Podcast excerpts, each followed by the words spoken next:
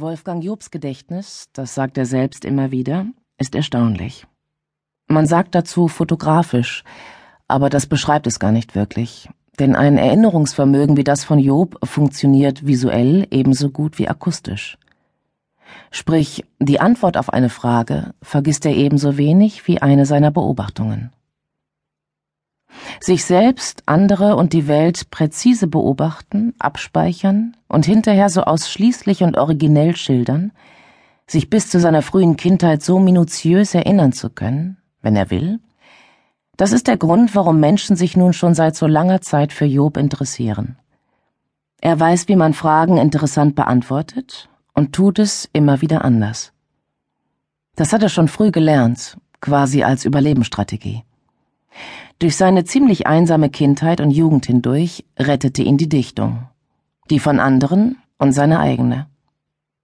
Er weiß nicht nur, wie man delivered, er hat vor vielen anderen begriffen, dass man es tun muss.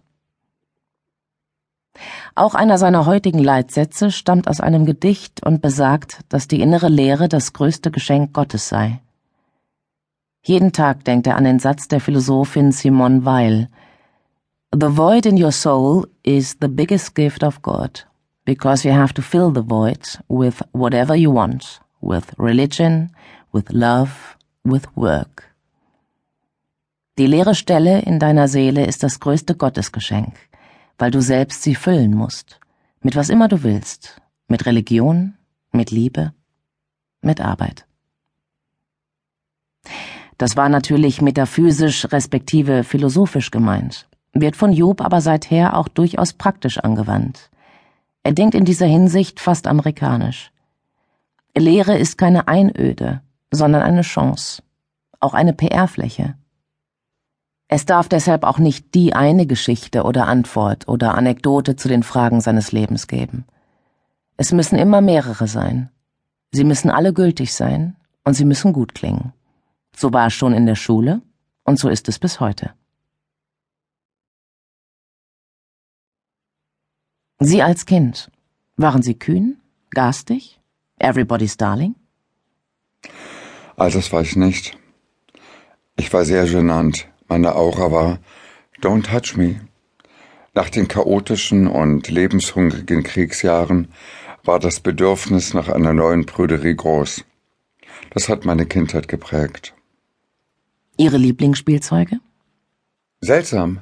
Danach hat mich unlängst schon einmal jemand gefragt, und da ist mir eingefallen, dass das Raupen und Schmetterlinge waren. Ich bin mit ihnen sogar in die Sommerferien an die Ostsee gereist. Sie haben sie in einem Kästchen mitgenommen? Ja, und die Raupen haben sich dann dort verpuppt. Diesen Prozess habe ich genau verfolgt.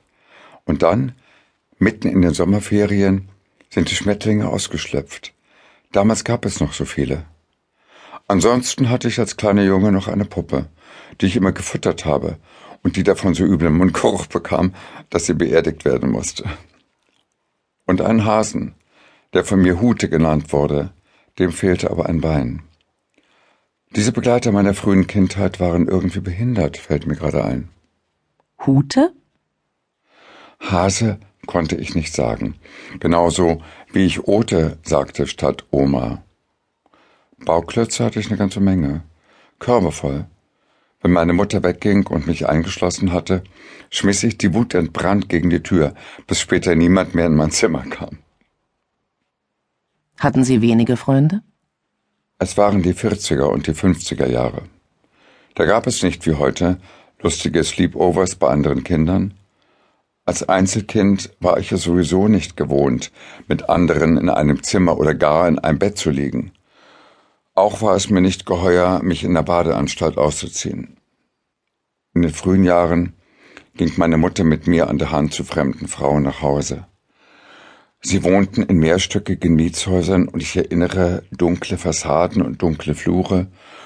Unheimlich für mich, der das bunte Leben in Bornstedt, unserem Hof mit Gänsen, Hühnern, Schweinen, Pferden, Kühen und natürlich all den vertrauten Menschen gewohnt war.